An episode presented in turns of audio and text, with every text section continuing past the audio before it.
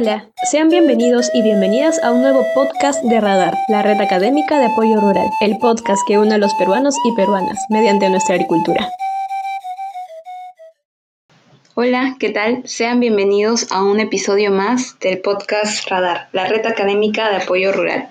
Mi nombre es Samantha Onocuica y el día de hoy nos acompaña el ingeniero Ronald Encajima Ojeda, especialista en planificación y gestión de los recursos hídricos, ha liderado equipos de trabajo para la elaboración de planes de gestión de recursos hídricos en cuencas.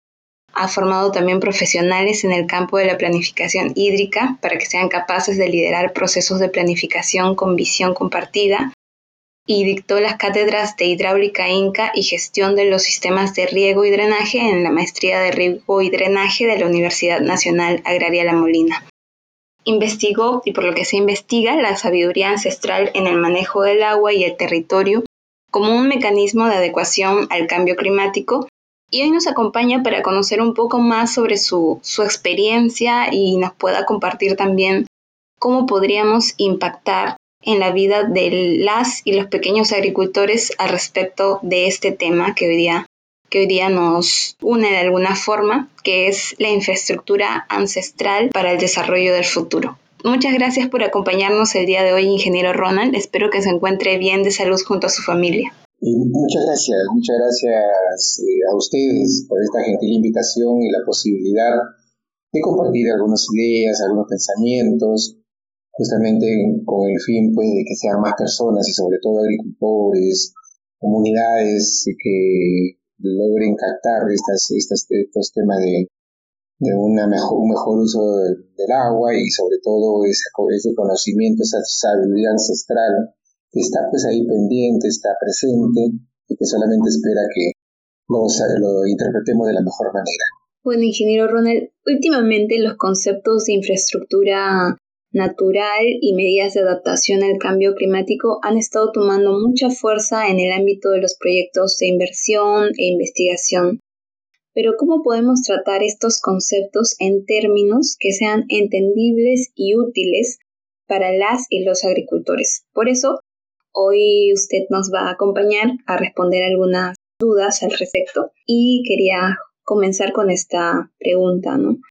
¿A qué nos referimos cuando hablamos de infraestructura ancestral o inca y en qué zonas del Perú o cómo o sabemos cómo se distribuye en el Perú? ¿Existe algún, alguna base de datos o alguna fuente específica sobre esto? Mire, eh, hagamos un poco de historia.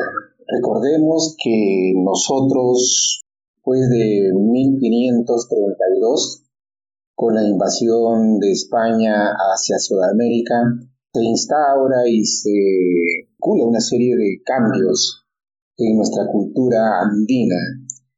Pero de 1532 hasta la fecha, pues eh, son algo más de 500 años que, que han pasado, ¿no? Hasta 1821 que, que viene pues la emancipación.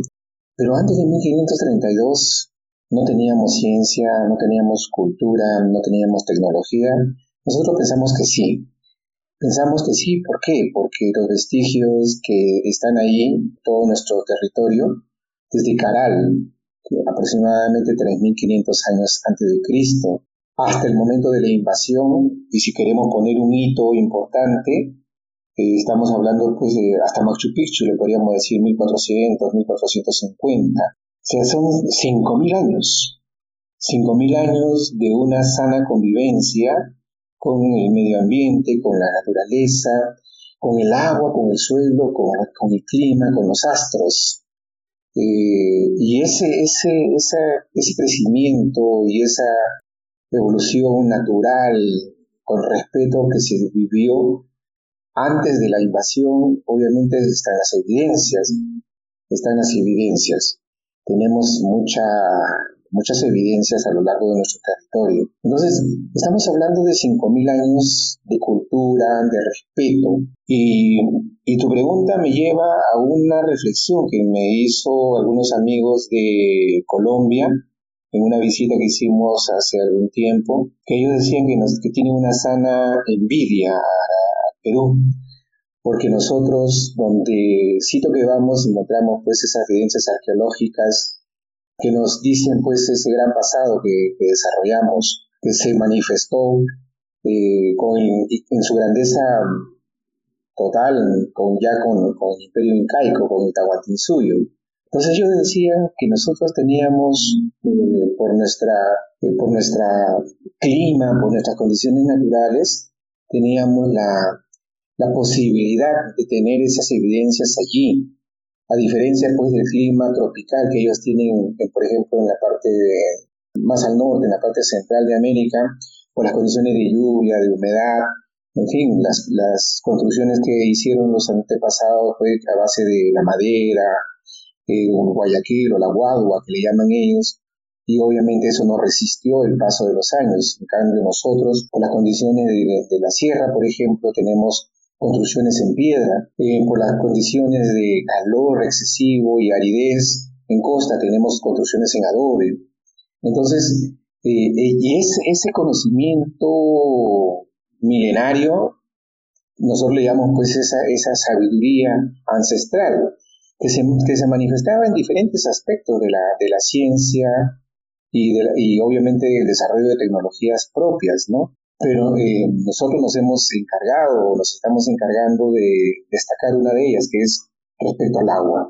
Por eso nosotros decimos de, de la sabiduría ancestral en el manejo del agua, y obviamente que se manifiesta pues en esa extraordinaria hidráulica, hidráulica andina, hidráulica inca, hidráulica prehispánica, que tenemos que conocer, revalorar, y cuando nos dice usted si hay pues evidencias en todo nuestro territorio, en todas las regiones, y, básicamente en todo el, ámbito del Tahuantinsuyo. Recordemos que el Tahuantinsuyo se desarrolló un poco al sur de Colombia territorio de Ecuador, todo Perú, parte de Argentina, parte de Chile, casi todo Chile, entonces, eh, y Bolivia, son, imagínense el, vasto territorio que, que logramos eh, desarrollar, y, en todos ellos hay evidencias de su paso, de su desarrollo.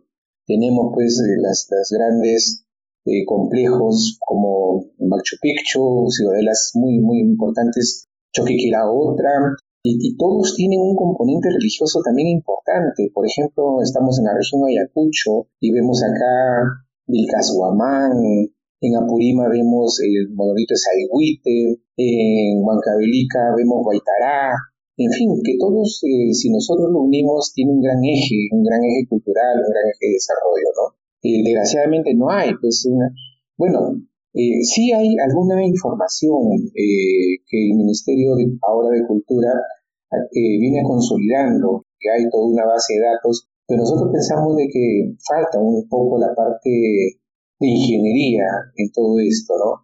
Un poco los, los cálculos, un poco las, las especificaciones técnicas que creo que deberíamos ir construyendo y creo que los ingenieros agrícolas civiles somos los llamados para poder poner en valor y que las personas conozcan más de una forma más sencilla todo este gran legado. Eso es lo que le podría decir. Muchas gracias, ingeniero. Qué interesantes comentarios. Entonces, quería consultarle también qué prácticas agrícolas que usted conozca se vinculan se vinculaban quizás a la infraestructura ancestral o inca y cuáles de estas prácticas todavía se mantienen en vigencia. ¿Usted quizás nos pueda comentar un poco sobre eso? Sí, nosotros eh, hace algunos años cuando empezamos con esta investigación y el desarrollo de esta página web que hemos creado, Hidráulica Inca, establecimos algunos sistemas, por llamarlo de alguna manera, ahora con términos modernos, entre comillas, ¿no? Pero estos, estos sistemas tenían que ver, obviamente, con desde la parte alta, con los sistemas de, de almacenamiento de aguas, que le llamamos las presas altoandinas. Bajamos un poco la cota 3.500 a 3.000, 2.000, 3.000 metros, 2.700. Vemos las prácticas de de los recarga de acuíferos que ahora pomposamente le llamamos eh, siembras cosechas del agua, pero que son prácticas ancestrales. Bajamos un poco más y estamos con los sistemas de andenes, eh, que son nuestro país prácticamente ha sido cubierto con, con sistema de andenes y no tenemos un inventario eh, real, concreto. Por ejemplo, el ingeniero Mazón, investigador de esta, de esta extraordinaria legado, él hizo un inventario, llegó pues más o menos a indicar que hay más de medio millón, y es más, dijo hasta cerca de un millón. Eh, Agrorural nos dice que hay 300.000 o 360.000, pero nosotros pensamos que puede ser medio millón o hasta un poco más. Eh, son obras muy, muy, muy grandes, muy, muy, muy, espectaculares. Seguimos bajando y vamos a ver los sistemas de mantenimiento de ojos de agua, los sistemas de puquiales, que tiene que ver justamente con esa siembra y cosecha del agua. Bajamos más y vemos los sistemas de canales, los sistemas de irrigación. Y te, diré pues que prácticamente todos los sistemas de irrigación en la actualidad tienen un origen ancestral, tienen un origen pre-inca o inca, salvo los grandes proyectos de irrigación que son trazos nuevos, pero la mayoría de, sistemas de irrigación tienen un origen milenario, ancestral, ¿no? Eh, bajamos un poco más, nos encontramos con los sistemas de captación de aguas subterráneas, por ejemplo, los puquiales de Nazca. Y todo esto le digo para llegar al final, a la forma de producción, que es el objetivo de su pregunta. En la forma de producción tenemos, les, les era tan complicado captar el agua, almacenar el agua, conducir el agua, distribuirla, obviamente tenían formas también inteligentes de hacer, de trabajar la parte agrícola, la parte productiva. En el norte, por ejemplo, tenemos evidencia de lo que llamaron las chacras hundidas. que eran ellos? Eran simplemente cavaban una gran extensión y llegaban más o menos hasta el nivel de la napa freática y ahí ponían la semilla y ponían la semilla y ya no necesitaban riego porque por capilaridad el agua subía desde el nivel freático hacia la raíz. Y esa es una forma muy, muy, muy inteligente de usar y sobre todo conocer sus condiciones. En la zona, eso es trabajos, por ejemplo, en zonas áridas o en zonas donde hay cantidad de de agua y la, la napa freática está cercana a la superficie. Pero también había zonas inundadas que prácticamente era, un, como un lago y eso era alrededor justamente del Titicaca, en la zona del, de, ¿cómo se llama? De, de Puno. Y vemos alrededor de, de Puno una forma de producción también muy interesante, que son los sistemas de guaruguarus o camellones. ¿Qué, ¿Qué hacían esas, en esas zonas inundadas? Jalaban tierra y formaban unos montículos grandes, ¿no? Montículos grandes que le llamaron camellones, que le llamaron guaruguaru, y, y alrededor de, ese, de ese montículo de tierra, un gran surco, si queremos llamar en los términos modernos, ponían la semilla. Y por, ya no necesitaban tampoco, regar, porque alrededor de ese, de ese gran surco o de ese gran camellón estaba lleno de agua. Entonces el agua también por capilaridad subía.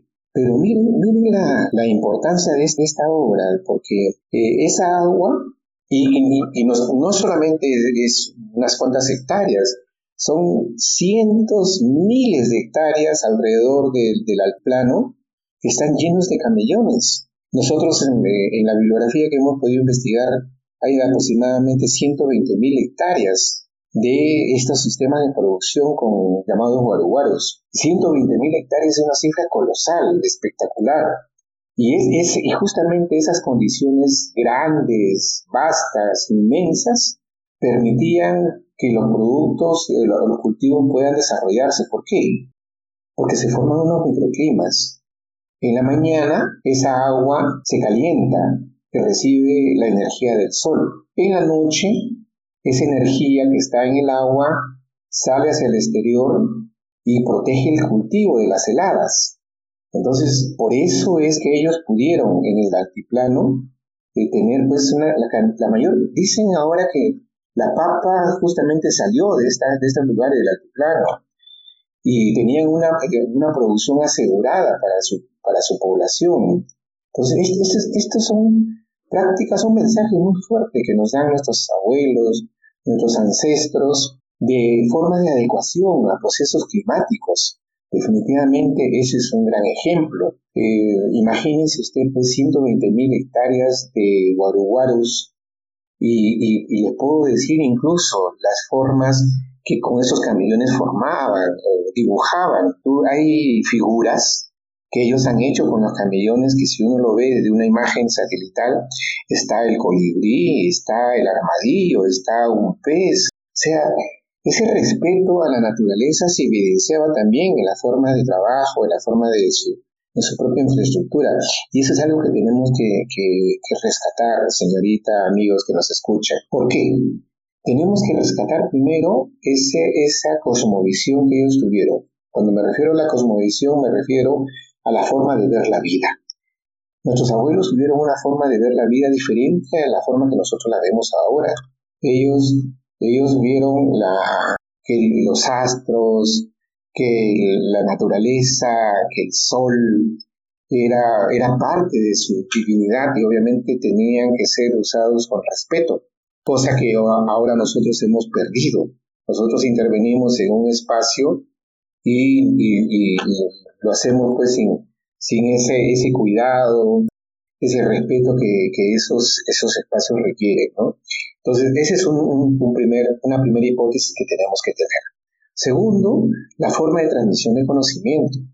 Definitivamente ellos han tenido formas, se dice que no conocieron la escritura, pero nosotros pensamos de que los quipus era una forma de, eh, de escritura y de mensajes, ahí están escondidos pues eh, códigos y probablemente los cálculos que realizaron, porque para hacer todo esto, amigos, para hacer Machu Picchu, para hacer Choquequirao, para hacer Moray, los trazos matemáticos que han debido tener, han debido, obviamente nosotros como ingenieros sabemos que para hacer una obra tenemos que tener un plano, un esquema.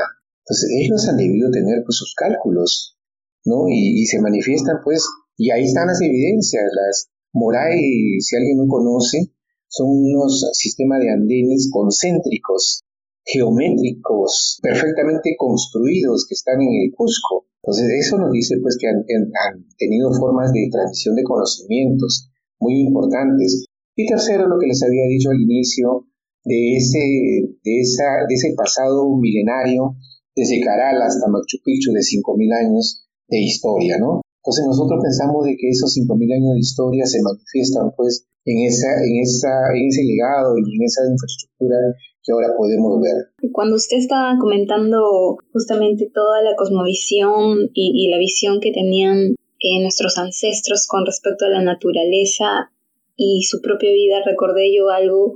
Eh, hace poco tuve una oportunidad de conocer a algunos amigos de San Pedro de Casta, que es una comunidad en Lima, en Huarochirí, en las partes más altas, y me comentaba una amiga comunera que hubo una época en la que ellos, bueno, ellos tienen la fiesta del agua, ¿no? Que también sucede en varias, en varias provincias de nuestro país, varias comunidades, y alguna vez ellos no hicieron la fiesta del agua, las faenas que hacen para limpiar los canales, y ese año, o, esa, ese año que no hicieron la, la fiesta del agua, la limpieza, tuvieron menos agua, o esa fue por lo menos su percepción, ¿no? que tuvieron menos agua y desde ahí decidieron que siempre, cada año iban a hacer la fiesta de agua como se debe hacer.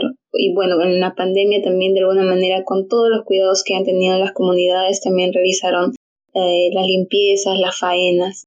Y yo creo que parte de esa visión de alguna forma todavía se conserva y, se valora y justamente por el respeto que se tiene a la naturaleza. Y me parece interesante, quería comentarle gracias, gracias eh, por lo que dice. Y en realidad eh, es algo que tenemos que también hacerle partícipe a las personas que nos escuchan, porque ese respeto que ahora se ha perdido, tenemos que volverlo a, retomar, a rescatar. Mira, esta pandemia que ahora nos, nos ha encerrado prácticamente en nuestras casas es justamente por no saber eh, ver las, los mensajes que la, naturaleza nos da, por no saber interpretarlos, por haber eh, olvidado mirar un poco más con respeto a, la naturaleza. Eh, nuestros abuelos, ellos miraban más el cielo, los astros, y ahí estaba pues las respuestas a las cosas que ellos tenían en la vida. Y cuando vinieron los, los, el invasor, nos enseñó a mirar más el suelo, a extraer de, de sus entrañas pues el oro, la plata, las riquezas. Y nos olvidamos pues de mirar las estrellas como antes las miraban nuestros abuelos. Y es importante conocer esto, porque si no, por ejemplo, le podemos hacer caso a estos programas de National Geographic, de Discovery, que dicen que vinieron marcianos a, hacer nuestro trabajo, ¿no? Porque eso, eso son mensajes en realidad de gente interesada, ¿no? No, nuestro mensaje de, cultura, de respeto, es algo que tenemos que rescatarlo, ponerlo en valor y, hacer que la gente lo entienda, ¿no? Eh, como para terminar esta primera parte de esta interesante entrevista, ingeniero, muchas gracias nuevamente. ¿Usted conoce de alguna experiencia exitosa sobre el manejo o conservación de la infraestructura ancestral y qué nos podría comentar sobre los andenes o terrazas, por ejemplo. Mire, eh, todo lo que hicieron lo hicieron de una forma espectacular. Le voy a, le voy a narrar, por ejemplo, el sistema de irrigación Huirucatac. El sistema de irrigación Huirucatac está ubicado en la región de Ancash, está en la parte alta de la cuenca del río Nepeña eh, ya está dentro del territorio de Jimbe hacia arriba. Este, este, esta irrigación Huirucata eh, interconecta un sistema de lagunas, de, cuatro o cinco lagunas, con un canal principal de cerca de 40 a 50 kilómetros de longitud. Imagínense la magnitud de, esta, de, esta, de, esta, de este proyecto de irrigación que realizaron en época prehispánica. Estamos hablando de hace más de mil años, mil doscientos años. Eh, y ese, ese canal de más de 40, 50 kilómetros de longitud no solamente derivó el agua para la cuenca donde se requería, esta cuenca del río Nepeña, sino que llevaron el agua a otra cuenca, o sea, con mejores condiciones de agua, de humedad, de clima, eh, a la zona de Macate, en el Santa. Y eso indica pues un conocimiento y una planificación muy, muy, muy, muy interesante, ¿no? Los sistemas de andenes, nosotros, por desgracia digo, no lo estamos usando, creo yo, para el objetivo por el, por el cual fueron diseñados, construidos. ¿Por qué? Estamos usando los sistemas de andenes en este momento para poner cultivos eh, de pan llevar, poner algo de alfalfa, algo de maíz y subsistir. Entonces, estamos haciendo una agricultura de subsistencia y estamos usando estos sistemas tan, eh, con una inversión tan, tan fuerte, respecto del, otro sistema, del sistema Urucata, que es un sistema que está allí y está esperando que se pueda rehabilitar. En la parte de la costa hay un gran sistema moderno, el proyecto Chinecas. El proyecto Chinecas tiene más o menos eh, un, comportamiento parecido al que está más de 3.500 metros del sistema Urucata, con la, con la salvedad de que el sistema Urucata sí funcionó, sí cumplió su objetivo, sí desarrolló. En cambio, el sistema Chinecas no cumple su objetivo. Son cientos de millones de, dólares invertidos y hasta ahorita no lo podemos terminar. No cumple su objetivo. Entonces, aquí eh, hay mensajes, hay mensajes que tenemos que, conocer. Respecto a los sistemas de andenes, por ejemplo, le mencionaba de que son sistemas que no están cumpliendo el, objetivo por el cual fueron construidos. Le mencionaba, hay, hay, se siembra ahí eh, alfalfa, para llevar, y se hace una agricultura de subsistencia. ¿Qué diferencia, por ejemplo, con los sistemas de andenes que se trabajan en Japón, que allá le llaman tanadas, o con los sistemas de andenes que se trabajan en China, donde de verdad el gobierno, a través de una política clara, precisa, de incentivos, logran que estos centros, estos lugares sean pues centros no solamente de producción, sino de atractivos turísticos. Y nosotros tenemos los más hermosos andenes que podemos ver en la tierra, están en Perú. Pero desgraciadamente no están siendo utilizados pues para una agricultura de, de producción de los superalimentos, que ahora le llamamos los superalimentos.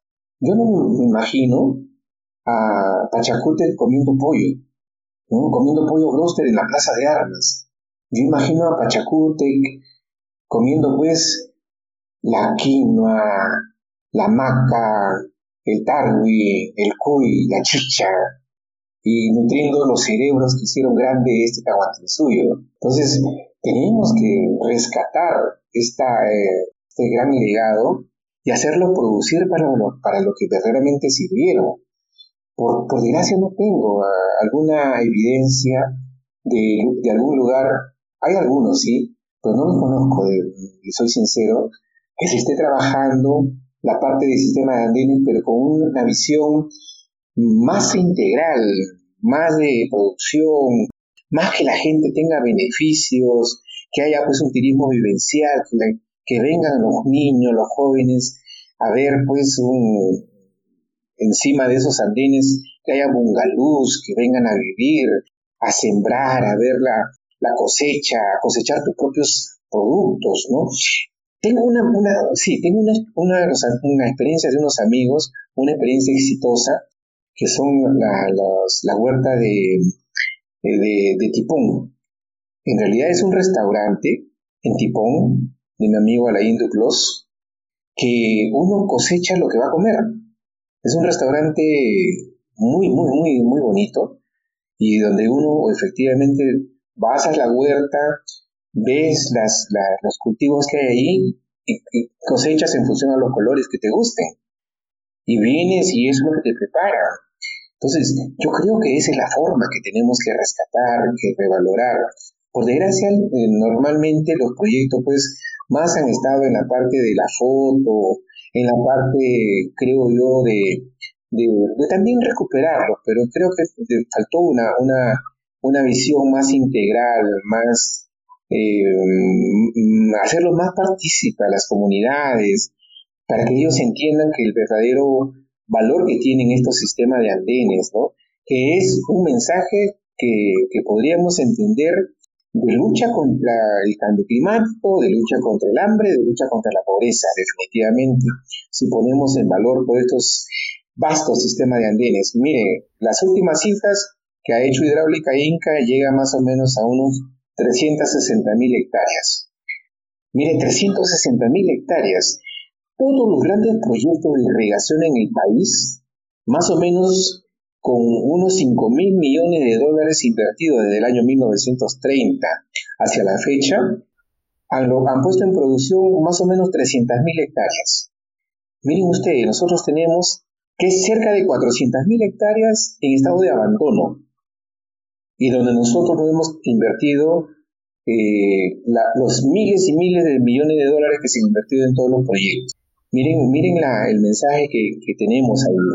Por eso es importante rescatar esta sabiduría, es importante el trabajo que ustedes hacen de difundir este conocimiento y que sean más personas las que pueden, estén enteradas de lo grande que fuimos, del, del gran pasado eh, que hemos tenido y que están ahí, las evidencias están ahí, no es que nosotros lo estemos contando, inventando, están ahí los sistemas de irrigación, están los sistemas de captación, están los sistemas de distribución, los sistemas de antenas, los sistemas de producción como los guaruguaros, y simplemente están esperando de que vengan gobiernos, gobernantes con una visión diferente de desarrollo y puedan romper esta cadena de corrupción de más de 500 años, porque esta corrupción no es de, 10, 20, 30 años, ni siquiera de 1821 con la emancipación. Esta es una corrupción de cerca de 500 años, justamente con esta ruptura cultural que se, que se, se dio con la invasión española. Nuevamente, muchas gracias por su tiempo, ingeniero. Eh, gracias por los comentarios y, y, por la experiencia. Quizás, ingeniero, desea dejarnos algunas últimas palabras como para despedirnos. Sí, bueno, yo también de nuevo el agradecerles pues esta posibilidad de estar eh, reunidos, de estar compartiendo algunas ideas, algunos pensamientos y también recordarles, recordarles amigos la necesidad de seguir cuidándonos. No hemos vencido todavía esta terrible enfermedad, no estamos cerca de tener las vacunas. La primera vacuna que tenemos se llama agua y jabón y tenemos que seguir usándola. Y la segunda protección que tenemos frente a esto es la mascarilla, seguir usándola evitar los, las aglomeraciones, evitar eh, y respetar ese distanciamiento social. Hay amigos de mi promoción que han estado buscando camas UCI en estas dos semanas y uno de ellos, por desgracia, ha fallecido el día de hoy. Entonces yo quisiera rendirle también un homenaje a, mi amigo que representa a los, a los miles y cientos de personas que están sufriendo este mal. Seguir cuidándonos, por favor, porque en nosotros está seguir manteniéndonos y seguir con salud. Muchas gracias. Así es, hay que seguir cuidándonos y mantener las medidas de bioseguridad. Todavía es necesario. Em, bueno, para concluir, muchas gracias a todas las personas que nos han escuchado, que han escuchado esta entrevista el día de hoy y además los invitamos a seguirnos en nuestras redes. Estamos en Facebook, también en Instagram, Spotify y muchas más. Recuerden que todas nuestras entrevistas están disponibles también para ser descargadas de manera gratuita y compartirse libremente a través del, del, formato del app, del formato que ustedes deseen. Mm, bueno, muchas gracias, un abrazo para todos y todas y hasta pronto. Muchas gracias.